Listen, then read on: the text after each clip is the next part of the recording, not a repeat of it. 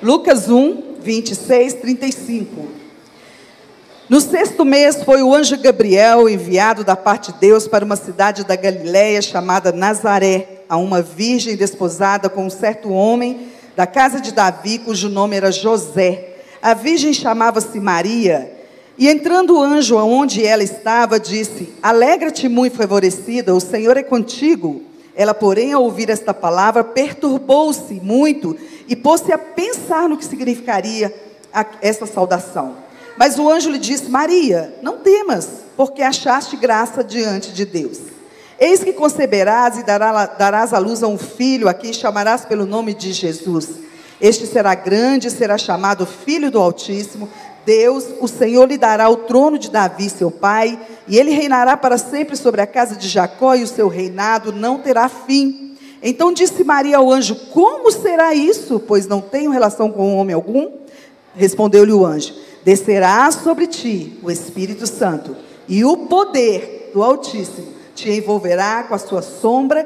Por isso também o ente santo que há de nascer será chamado Filho de Deus. Aleluia! Uma cena não comum. Uma jovem adolescente, uma menina que deveria ter entre 15 e 17 anos. E se eu perguntasse para você, se você pudesse hoje, né, fosse nos dias de hoje, e você tivesse que escolher alguém para carregar o filho de Deus na sua barriga, você escolheria uma adolescente?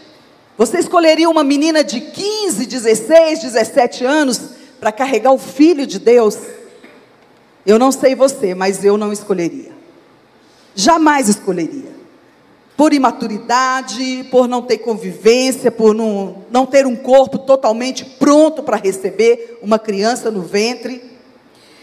E jamais acreditaríamos que uma pessoa pudesse ficar grávida sem ter um contato com um homem.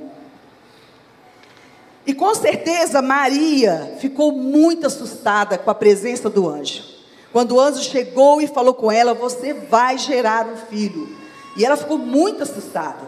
E o anjo falou com ela: Alegre-se, agraciada, o Senhor está com você. Você ficará grávida e dará luz a um filho. E a palavra diz que ela ficou muito perturbada. E ela pergunta: Mas como acontecerá isso se eu sou virgem? Uma pergunta muito óbvia, né? Como acontecerá isso se eu sou virgem?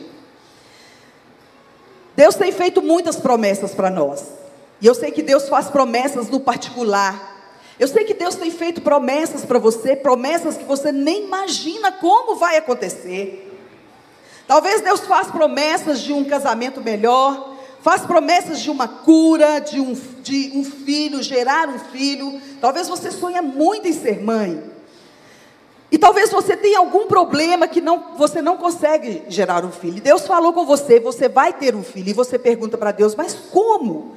Como eu vou ter um filho se eu não posso ter? Os médicos já diagnosticaram que eu não posso ter. Como o meu casamento vai ser diferente se já acabou, nós já assinamos os documentos, não tem mais volta. Como eu vou ter a cura de uma doença incurável, como o câncer? Como? Mas Deus já te deu a palavra. Deus já te prometeu. E Ele tem prometido muitas coisas para cada um de nós. E às vezes nós estamos perguntando: como? Como isso vai acontecer? E a gente sempre faz mesmo a mesma pergunta que a Maria fez: como acontecerá isso? E o anjo deu uma, tem uma resposta muito pronta para Maria. E essa resposta é para você também, meu irmão. Descerá sobre ti o Espírito Santo e o poder. Fala comigo, poder. poder. E o poder do Altíssimo te envolverá. É através do poder que todas as coisas acontecem. Tudo aquilo que você não acredita, tudo aquilo que Deus tem prometido para você e que você acha impossível, é somente através do poder. O que fez com que Maria, uma jovem menina, mesmo não tendo contato com nenhum homem, aceitasse de bom grado se tornar a mãe de Jesus, foi o poder. Quando o poder vem sobre nós, não há nada, ninguém, circunstância que possa impedir o manifestar do mesmo. Não há circunstâncias que nos, nos impede de gerar um milagre. Maria, provavelmente, ela jamais suportaria ver o filho sendo levado à cruz, se não fosse por causa do poder. As cenas que Maria presenciou só foi possível porque o poder estava sobre ela. O poder estava envolvendo Maria. Mas existem alguns impedimentos para que o poder seja manifesto nas nossas vidas. Existem muitos impedimentos, mas eu vou falar de três. E o primeiro deles é uma alma doente. Maria era muito jovem, talvez não tinha um corpo físico para ainda para gerar uma criança, mas Maria estava pronta no espírito e Maria estava pronta na alma. Foi o próprio Deus que escolheu Maria. E Maria e, e, e Deus conhecia Maria.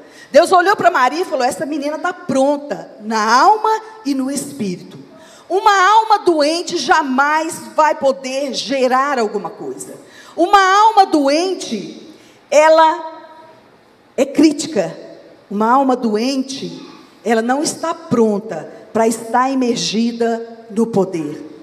E lá em Lucas 1, 46, diz que Maria disse algo: A minha alma engrandece ao Senhor, e o meu espírito se alegra em Deus, meu Salvador, porque tentou na baixeza de sua serva, pois eis que desde agora todas as gerações me chamarão bem-aventurada. Ao invés de Maria sair correndo e falar: Meu Deus, eu vou ficar grávida. As pessoas vão olhar para mim e vão achar que eu sou uma mulher qualquer. Meu Deus, o que, que eu vou fazer? Eu vou procurar uma amiga assim e vou procurar conselhos assim. Não, Maria não fez isso.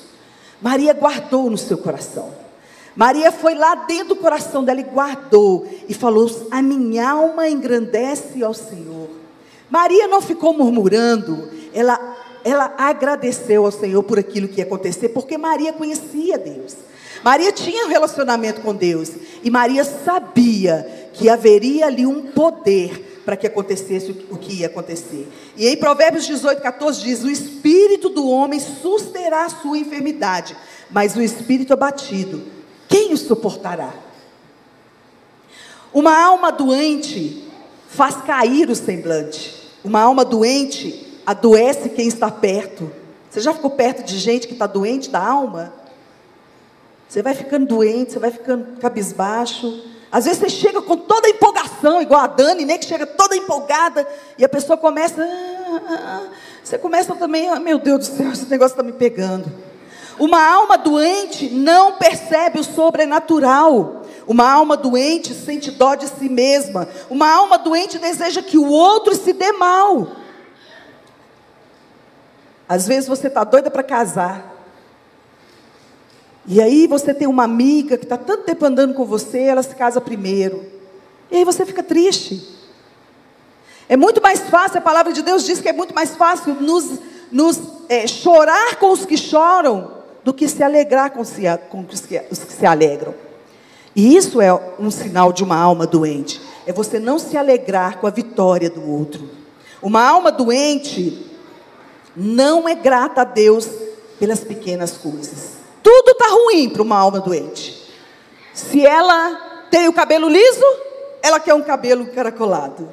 Se chove, ela quer que dá sol. Se dá sol, ela quer que chove. Tudo está ruim. Não é verdade? E nós precisamos treinar a nossa alma para ser bem-humorada. E é um treino mesmo, gente. Eu me lembro que quando eu me casei, o William sempre foi muito bem humorado.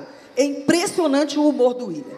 Muito bem humorado. Ele pode estar passando a luta que tiver, ele está sempre muito bem humorado, brincando, rindo, fazendo graça até com, com a luta. Ele está sempre muito bem humorado. Mas eu não era assim. Eu levantava com a cara fechada, né? E não conseguia conversar de manhã. Era uma luta, gente o meu marido sofreu comigo. e eu sofri com ele, né? Porque ele ficava rindo o tempo todo e eu mal-humorada. Mas eu percebi que eu só estava perdendo. E eu comecei a treinar a minha alma para estar bem humorada. Eu ainda não sou igual a ele, não, mas eu já cresci bastante nessa área, amém? Então nós precisamos treinar. Você pode treinar a sua alma para você ser bem humorado. Sorria. É tão bom. Às vezes a gente vai numa loja para comprar alguma coisa, o vendedor vem com uma cara ruim, mostra os negócios de qualquer jeito, dá sorriso. O sorriso abre as portas. O sorriso. Você entra numa loja que o vendedor está lá só, às vezes você está entrando só para ver. Mas o vendedor vem com toda alegria, te elogiando e tal, você acaba comprando um monte de coisa. Não é verdade? Então, é importante que você treine a sua alma. Número dois, a incredulidade. É, João 14, 12 diz: Na verdade, na verdade vos digo que aquele que crê em mim também fará as obras que eu faço e as fará maiores do que estas, porque eu vou para o meu Pai. Eu não consigo imaginar que obras são essas, que nós faremos maiores ainda do que Deus. Pensa bem, pensa na vida de Jesus, nas coisas que Jesus fez. São coisas enormes. E Jesus fala aqui que nós faríamos coisas ainda maiores. E não há nada mais apavorante do que estar é, perto de pessoas incrédulas. As pessoas incrédulas, ela tem sempre uma palavra negativa. Elas não querem entrar na água, quando o anjo mexe a água, elas não querem entrar, não, não vão entrar. E impede ainda de quem está perto de entrar. O incrédulo é crítico, é orgulhoso, é apático e fala pelos cotovelos. E eu me lembro aqui da, da cura da filha de Jairo, que está lá em Marcos 5,35. Eu quero ler essa passagem, que diz o seguinte: Estando ele ainda falando, chegaram alguns do, do principal da, na, da sinagoga, a quem disseram: A tua filha está morta. Eu acho que vocês também estão, estou brincando. a tua filha está morta. Para que, é, para que enfadas mais o mestre? Aqui havia ali, a, a, a Jairo estava pedindo a Jesus para curar a filha dele. E ali os, aqueles homens ali começaram a falar: gente, para, para! Você não já disse que a sua filha está morta? Para que, que você está incomodando o mestre? E aí Jesus, tendo ouvido estas palavras, disse ao principal da sinagoga: Não temas, crê somente. E não permitiu que alguém o seguisse, a não ser Pedro, Tiago e João, irmão de Tiago. Somente aqueles que poderiam crer. Vocês ficam aí, vem cá, Pedro, Tiago e João, porque eu sei que vocês estão crendo que a menina vai estar viva. E tendo chegado à casa do principal da sinagoga, viu o alvoroço e os que choravam muito e pranteavam. E entrando, disse-lhes: Por que alvoroçais e chorais? Por que tanta incredulidade neste lugar? A menina não está morta, mas ela dorme. E sabe o que, eles fizeram? Eles riram, eles deram gargalhadas. Você já riu de uma promessa que Deus te fez? Às vezes alguém te contou de algo que Deus ia fazer na vida dele e você riu. Ah, mas você? de jeito nenhum. Vocês lembram de Sara? Sara também riu. E estes também, quando Jesus falou que a menina estava viva, que ela não, não estava morta, apenas dormindo, eles riram. E o que, que Jesus fez? Porém, ele, tendo os feito sair, tomou consigo o pai e a mãe da menina, porque eles eram os únicos que podiam crer. Era a única ferramenta, única arma de guerra que os pais dessa menina tinham, era a fé. E aí, Jesus manda que os outros saem, tomou consigo pai menina, os pais da menina e os que com ele estavam, entrou onde a menina estava deitada. E só ficaram no quarto as pessoas que tinham condições de manter uma atmosfera de fé e de milagre.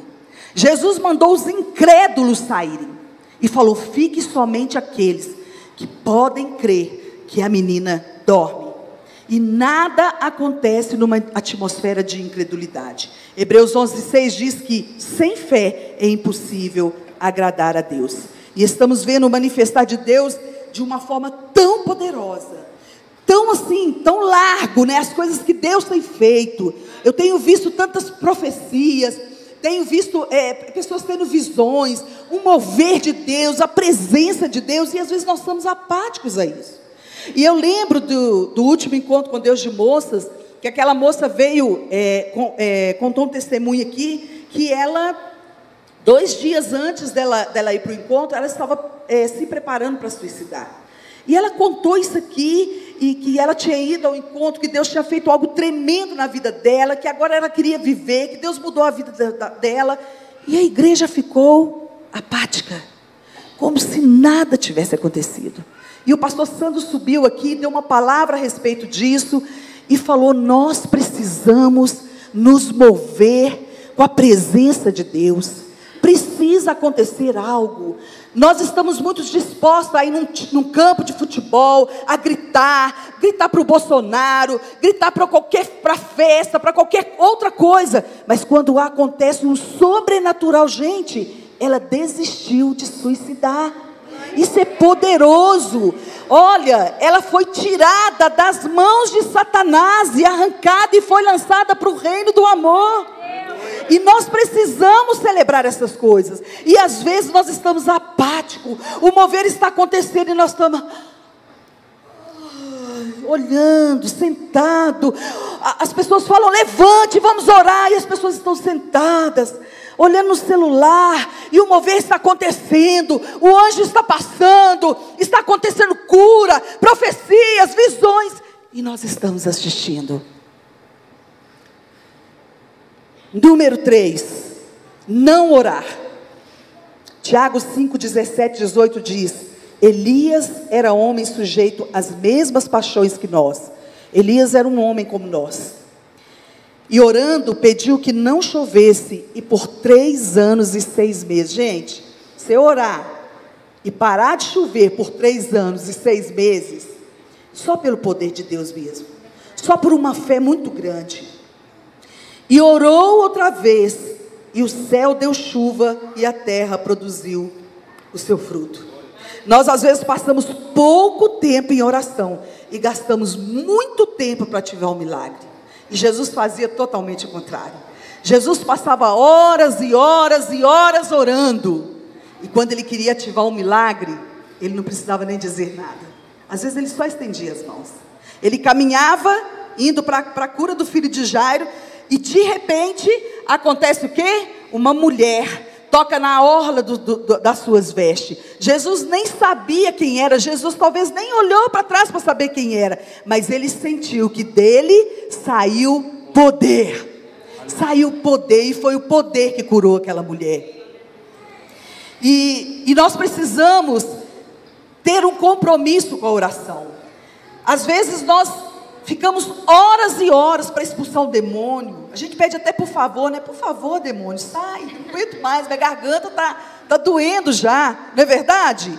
Mas Jesus não precisava fazer isso. Jesus dava uma ordem no mundo espiritual: sai, fale, ande, seja curado, enxergue. Amém? Não é isso?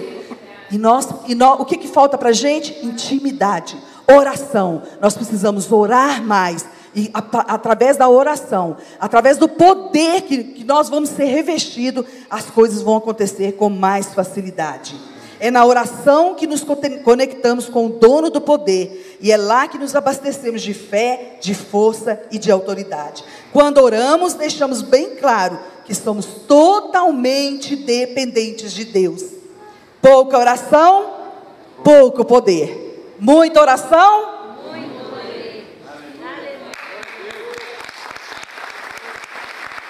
Aleluia, glória a Deus. Louvado seja o nome do Senhor. Agora, o que que muda quando o poder é manifestado? Olha que tremendo. Número um, milagres. Vai acontecer milagres. Vai acontecer milagres. Independente de quem fui, de quem sou, um milagre vai acontecer, não por minha causa, mas por causa do poder do poder que opera em mim. Vidas serão transformadas, não porque eu sou formada numa faculdade, porque eu leio muita Bíblia, porque eu sou a tal. Vidas são transformadas, porque Deus disponibilizou para nós o poder. transferência, número dois. Pessoas vão se achegar a você e serão contaminadas pelo poder que está em você e elas também serão cheias do poder. Amém? Amém? Então você vai estar na sua casa, você vai estar no seu trabalho, você vai estar aqui na igreja e você vai estar contaminando. As pessoas vão olhar para você e vão falar: O que, que você tem? Tem alguma coisa? Talvez você não precise nem de falar nada. Você vai dar um abraço nessa pessoa. Você vai olhar dentro dos olhos dela. Você vai falar um eu te amo. Talvez você vai fazer uma oração simples para essa pessoa. E você vai estar tão cheia do poder, tão cheia do poder, que essa pessoa vai ser contaminada. O poder vai alcançar essa pessoa e ela também vai ser cheia do poder. Amém? E nós temos uma promessa em Joel 2:28 que diz: "E há de ser que depois derramarei o meu espírito sobre toda a carne. Os vossos filhos e vossas filhas profetizarão. Os vossos velhos terão sonhos e os vossos jovens terão visões. E também sobre os servos e sobre as servas, naqueles dias derramarei o meu espírito. Você vai estar lá na sua casa, lá, chegando do serviço para almoçar. Aí a sua serva está lá cozinhando lá. E de repente você chega e a sua serva, você chega cheia do poder. E a sua serva também começa a ficar cheia do poder. E vai ser um reteté, você não vai almoçar mais, Dani vai só ficar no poder, amém? então a Bíblia diz que até os servos serão cheios do poder. E mostrará prodígios no céu e na terra sangue fogo e colunas de fumaça. E aqui, quando ele fala dos nossos velhos terão sonhos, eu não penso só em sonhos de sonhar, sonhar sonhos proféticos. Não é isso que eu penso. A tendência da gente é pensar que o velho, ele não vai mais sonhar, ele não vai ter mais projetos, né, objetivos na vida, porque está velho. Ah, não, eu estou me preparando já, eu estou muito velho. Mas a Bíblia diz que os velhos sonharão, os velhos terão sonhos, os velhos é, farão pro, projetos, ainda terão projetos para a vida, porque quando você está cheia do poder, tudo pode acontecer. Amém? Aleluia. Quando estamos emergidos no poder, tudo que está em volta, tudo que está em volta toma outro sentido. O poder fez com que a virgem gerasse um filho. O poder deu vista aos cegos e fez o mudo falar. O poder muda situações impossíveis. Muda o diagnóstico médico. Não se preocupe com o diagnóstico que você recebeu. Eu costumo entrar na sala do médico, o médico fala assim: você tem isso, isso, isso, eu já vou repreender em nome de Jesus, está amarrado, em nome de Jesus. Eu não tenho isso, em nome de Jesus. Você não pode aceitar o diagnóstico médico. Você precisa sim sair de lá, fazer o tratamento, fazer os exames, porque a medicina está aí para nos beneficiar. Mas você precisa tomar uma posição e deixar que o poder faça algo sobrenatural na sua vida. O poder faz o deprimido saltar de alegria, faz os seus ossos fortes. O poder faz seu útero fértil. O poder tira seus filhos da lama. Mãe, não desista dos seus filhos. Não desista dos seus filhos. Eles são herança do Senhor. E Deus quer salvar seus filhos. Deus quer tirar seus filhos de onde eles estão. Não desista, continue orando, continue profetizando sobre a vida dos seus filhos. O poder restaura casamentos, o poder muda sua vida, sua casa, seu ministério e vai continuar mudando tudo à sua volta. O poder me permitiu estar aqui hoje. O poder te faz inabalável. Mas para que esse poder aconteça, para que ele seja ativado, nós precisamos tomar atitudes, tomar decisões que vão ser difíceis. Às vezes vão ser difíceis. Quando eu recebi a palavra dizendo que era para eu ir para os Estados Unidos, né, para estudar lá, para mim foi uma coisa impossível. Eu recebi um e-mail com valores e joguei na lixeira e esqueci aquele e-mail. E mais para frente eu conheci uma menina que estava indo e, e ela me contou sobre a escola que ela estava indo. E quando eu abri o e-mail, né, que eu tinha jogado na lixeira, era exatamente na escola que ela estava indo. E eu falei: Deus, se o Senhor quer me levar para este lugar, o Senhor vai ter que fazer um milagre. Mas eu tive que me mover. O que, que eu fiz? Vendi minhas roupas, vendi sapatos, vendi móveis, vendi tudo. Só não vendi meu marido porque eu amo demais, gente. Não tem jeito de ficar sem aquele moço, não. Eu fiquei cinco meses sem ele e vou te falar, viu? Não foi fácil, não. E, e Deus levantou pessoas para me abençoar. Pessoas fizeram um bazar para mim, me, me, me, me deram é, ofertas né, venderam coisas aí para mim, e foi uma benção. E eu juntei ali o dinheiro que eu ia pagar, que eu sabia que eu tinha que pagar, faltando mais ou menos um mês, irmãos, para eu poder ir. A secretária me liga, Elaine, é, eu quero saber que, se você vai pagar o restante do curso no Brasil ou se vai pagar quando chegar aqui. Aí eu falei, restante? Como assim restante? Ela falou: é, porque o dinheiro que você está pagando é só do primeiro semestre, ainda tem o segundo semestre. Gente, caiu uma pedra de gelo no meu estômago. Eu falei: meu pai, o que, que eu vou fazer para pagar esse negócio agora? Eu já vendi tudo, não tem mais nada para vender, não. E aí eu fui embora para casa e falei: amor, eu tenho uma notícia para te dar. A menina me ligou e falou: isso, isso, isso e isso. E eu quero dizer para você que eu estou disposta a abrir mão de, de tudo que eu já fiz, abrir mão de ir para lá, porque eu sei que nós estamos muito apertados. E, gente, a gente, eu fiz foi um negócio pela fé mesmo. Talvez uma das coisas, uma das maiores coisas que eu dei, maiores passos de fé que eu já dei na minha vida. E ele falou comigo assim: quem está te enviando para este lugar? Eu falei, Deus. E por que, que você vai desistir?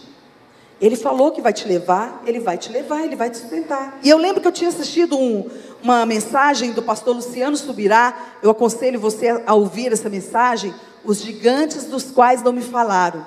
E ele falou comigo assim: Você se lembra da palavra do Luciano Subirá? E eu falei: Sim, lembro. Sabe, quando Deus promete algo para você, Ele não te mostra o trajeto.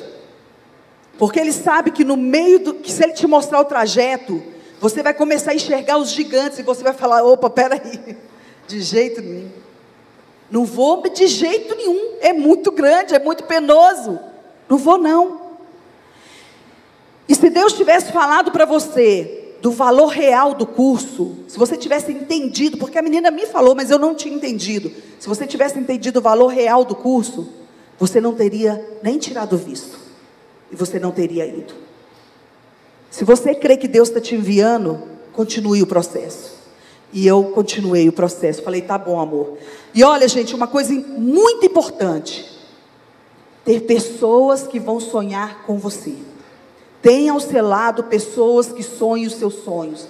Não conte os seus sonhos para as pessoas incrédulas, pessoas que não vão entender o projeto de Deus na sua vida. Conte para aquelas que vão te impulsionar, que vão te jogar para frente. Amém? Amém? E aí, o que, que aconteceu? Eu fui. Eu fui sem saber como fazer. Cheguei lá e falei com o diretor: olha, eu vou pagar a segunda parte de duas vezes, de três vezes, mas eu não sei como eu vou fazer. E aconteceu algo poderoso que eu não sei te explicar. Até hoje estou pedindo a Deus, Deus, como é que o senhor fez isso? E eu consegui pagar todo o curso Vim embora sem dever nada e o Senhor me sustentou naquele lugar. Foi um milagre. Mas tudo isso por causa do poder. O poder muda a sua vida, meu irmão. O poder, ele é necessário e ele está disponível para cada um de nós. Amém. Nós ficamos, nós ficamos tímidos de usar. Nós às vezes estamos vendo o mover de Deus acontecer. Eu creio que está vindo um grande avivamento para toda a igreja. Eu creio que Deus está às portas. E você precisa se mergulhar nesse, nesse movimento, mergulhar nessa, nessa unção. Não fique assistindo aquilo que Deus está fazendo, Ele quer que você mergulhe. Às vezes as pessoas são tímidas. Ah, eu tenho vergonha, eu tenho vergonha de falar em línguas, eu tenho vergonha de cair no chão. Te... Gente, eu falei que eu vou parar de passar maquiagem para vir no culto, porque não tem jeito, a gente sai daqui toda borrada e eu choro mesmo. Eu quero a presença de Deus, eu quero, eu quero sujar roupa para mim, cair para o chão, não tem problema nenhum. Eu quero a presença de Deus, eu quero estar dentro desse mover. Amém? E eu queria te dizer o seguinte: para que o poder se manifeste em você, tem coisas que Deus não vai fazer por você. Coisas que Deus não vai fazer. Tem coisas que você precisa fazer. Você precisa tomar uma decisão. E através da decisão, Deus vai fazer o resto. Eu precisei tomar uma decisão para ir para os Estados Unidos. Larguei tudo aqui. Foi muito difícil para mim. Mas eu precisei tomar uma decisão. Eu precisei fazer correr alguns papéis para que isso acontecesse. E você precisa fazer isso também. Amém? E eu lembra aí das promessas que Deus fez para você. Lembra do que Deus tem prometido para você, para sua família, para sua casa, no seu trabalho. Pensa aí. Pensa na palavra que Deus já te deu. Eu vou te dar um filho. Os seus filhos são herança, os seus filhos são levitas, são profetas. O seu marido vai estar no altar do Senhor, a sua esposa vai estar no altar do Senhor. Vai lembrando aí das promessas que Deus te fez. E eu queria que você saísse do comodismo agora. Você vai sair do seu comodismo. E você vai dar um passo, dizendo: Senhor, eu vou fazer algo para que tudo isso aconteça na minha vida. Eu queria